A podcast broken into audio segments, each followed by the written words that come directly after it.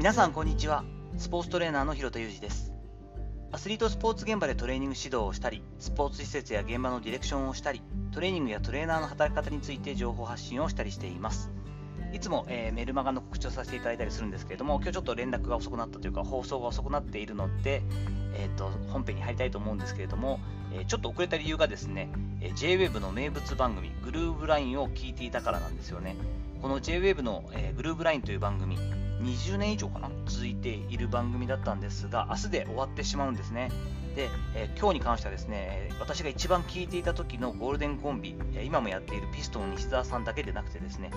DJ の秀島文香さんが1日、えー、合同 DJ というかですねゲスト DJ で一緒に入るということを聞いてですねこれは生放送で聞かなくちゃと思ってですね配信が遅れているのは分かっていたんですけれども7時の、えー、生放送の間ずっとラジオを聞いていました。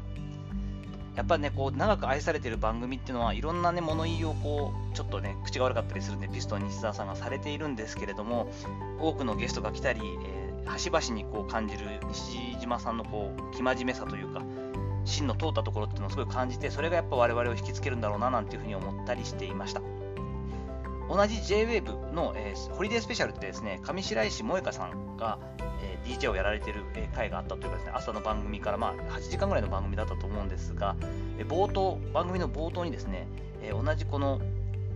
ナビゲーターの方から、上白石さん、萌香さんは目標なんかあるんですか？なんて聞いたらですね、その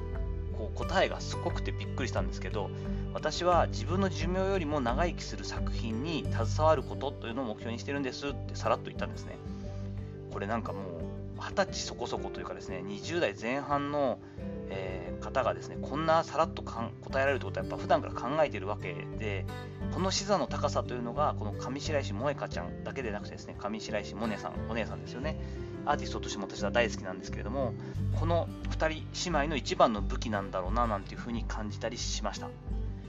2人とも可愛らしいですしあのすごくあの素敵だろうなと思いますがもうご本人たちでななだけではなくてというかですね、ご本人たちよりも、まずは鹿児島のご両親と話はしてみたいな、みたいな、お食事したいなって思う、えー、そんなお二人だったりもします。目標や夢が視座や志のレベルになっている人というのがたまにいます。私はまあちょっと夢とね、志の話を他の放送回でもしたりしたんですけれども、やっぱ年を重ねるほど、目標はこうなんです、夢はこうなんですって語るよりも、やっぱそれが視座の高さだったり、もう志のレベルになっていく人っていうのはいるもので、そうなっている人ほど周りの人を柔らかく巻き込んでいけるんだろうななんていうのは感じたりします。世界観までそこが引き上げて自分の視座の高さなんかをもう自分の夢とかじゃなくて志とかからさらに上がって世界観まで感じさせることができれば多分自分が途中でその志半ばでですね命が絶えてしまったり自分の手が離れてしまってもエッセンスは変わらないまま引き継がれていくものなんじゃないかなとそういったものが形成されるんじゃないかなとか文化になっていくんじゃないかななんていうふうに思っています。先日友人と小学校時代の友人と会ったって話をちょっとしたと思うんですけれどもそこでもですねその、え彼から、まあ、ユージはいつも変わらず突っ走るところもあるけど、まあ、巻き込み力を持ってるからすごく気持ちがいいよねというふうに、まあ、褒めちぎってもらってすごく良かったっていうかありがたかったんですがあやっぱり変わらず自分っていうのは何かこう発信をしたり自分の志みたいなものとかを世界観にまで引き上げてそしてできれば自分のその共感してくれる仲間たちとですね一緒に何かを成し遂げたり何かしらのこう文化だったり引き継いでいけるものが作れたらいいんだななんて思ってるんだななんていうのを感じたりしました。さていかがだったでしょうか？短いですが本日は巻き込み力は視座の高さからといったちょっとタイトルで私が思うところをお話しさせていただく回にしました。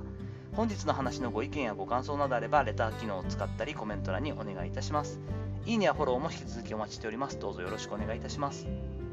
本日も最後までお聴きいただきありがとうございました。この後も充実した時間をお過ごしください。それではまたお会いしましょう。広田裕二でした。